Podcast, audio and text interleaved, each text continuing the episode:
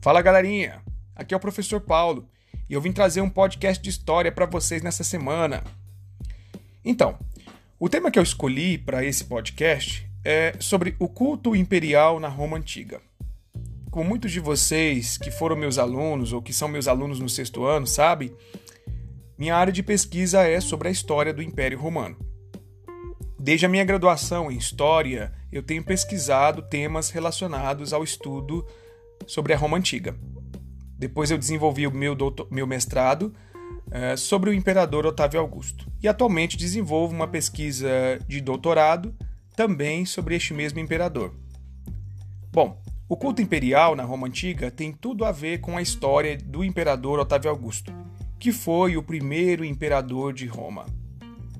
Augusto chegou ao poder depois que o seu tio, o grande general e ditador Júlio César, foi assassinado no dia 15 de março do ano 44 a.C. César tinha um grande prestígio popular e foi um ditador aclamado pelo povo. Entretanto, tinha muitos inimigos políticos, membros da aristocracia romana, que compunham o Senado republicano. Roma era uma república nessa época, portanto, os princípios da liberdade, do voto, da escolha, da liberdade, que eram tão clamados pelo povo, foram, de uma certa forma, infligidos pela ditadura de César. Mas César, por mais que fosse um ditador, tinha o apoio do povo. E ele foi eleito cônsul várias vezes nas eleições de Roma. Mas contrariava os interesses dessa elite aristocrática em Roma e criou muitos inimigos no Senado, ao ponto de ter sido assassinado por um grupo de 60 senadores. Após a sua morte, o seu sobrinho, na época chamado de Otaviano ou Otávio, que depois será o grande imperador Augusto, formou o chamado Segundo Triunvirato com outros dois generais, Marco Antônio e Lépido. Otávio teve um grande destaque neste triunvirato.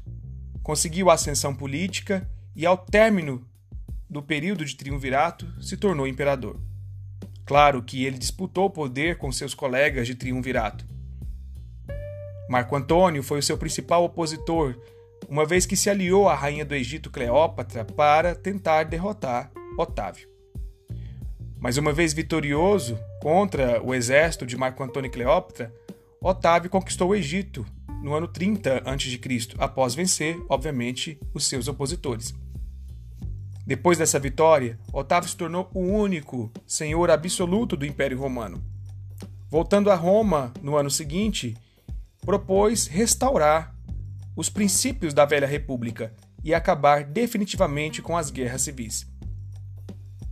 Por isso, o Senado romano, cansado de ter que resolver problemas sozinho, fragmentado pelas disputas políticas, acabou concordando que a única forma de resolver os problemas econômicos e políticos da Roma republicana seria centralizar o poder na figura de um militar neste caso, o imperador. Por isso, no ano 27 a.C., conferiram a Otávio os títulos de imperador, chefe e comandante supremo de todos os exércitos romanos, e príncipes, que significa líder do Senado. Esses dois títulos garantiram a Otávio o início do chamado Principado Romano, que foi a primeira fase da história política do Império. Mas o principal dos títulos, entretanto, não eram nenhum desses dois.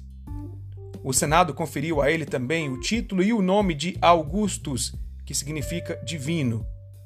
Por isso, a partir daquele momento, ele passava a ser Otávio Augusto e seu status se equiparava ao dos deuses romanos. Otávio Augusto então inaugurou o culto imperial. Após a sua morte no ano 14 depois de Cristo, o chamado culto de apoteose foi desenvolvido em Roma. Apoteose era quando o imperador ou algum homem de grande importância e relevância se igualava aos deuses. Os imperadores passavam a ser cultuados após as suas mortes. Otávio teve um grande funeral em Roma no ano 14. Os funerais romanos eram formas de celebrar não só a morte daquele indivíduo, mas também a vida.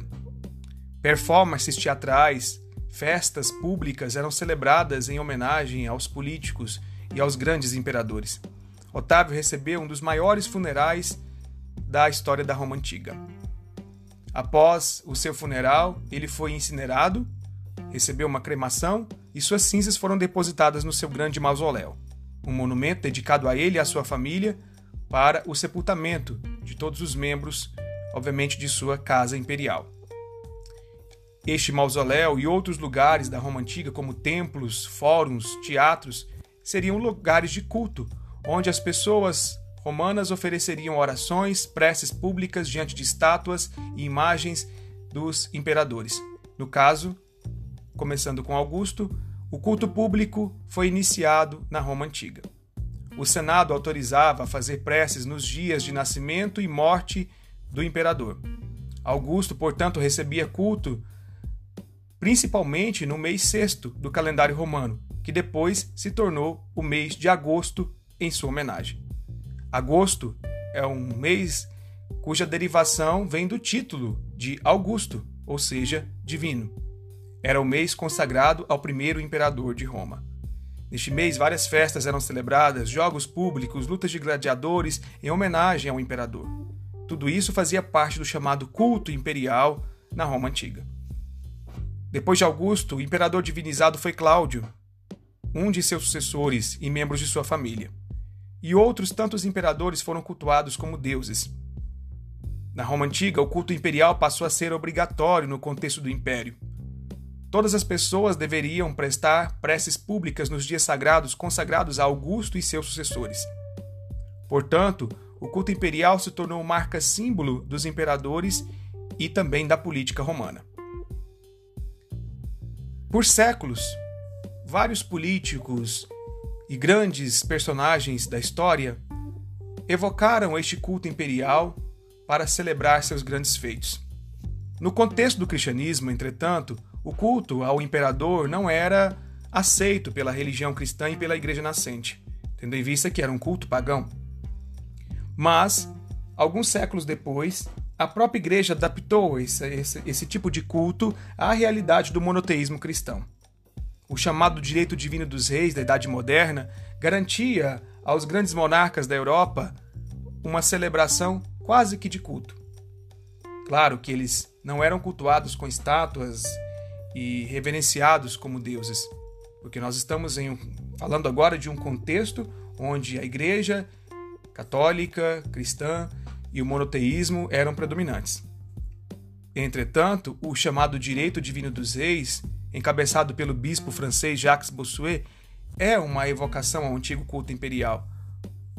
O rei não recebia culto, mas ele era um representante do Deus cristão na terra. E por isso tinha poderes soberanos e era inquestionável. Por várias vezes na história, os grandes líderes sempre criaram diversas formas de representar o seu poder por meio de imagens, propaganda, discursos, entre outros.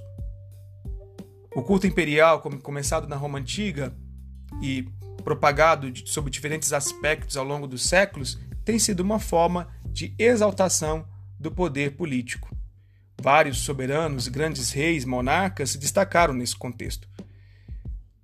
Mas na Roma antiga, o culto imperial era não só um símbolo de poder, mas também uma forma de garantir a perpetuação de costumes, valores e tradições, muitas vezes ligados à religião. Espero que vocês tenham gostado um pouco desse assunto. Para pesquisar mais, o professor Paulo pode garantir alguns sites que eu deixarei indicados para vocês eh, na descrição deste podcast. No mais, agradeço pela atenção de todos, por terem ouvido esse podcast e desejo a todos uma boa semana. Abraços do tio Paulo.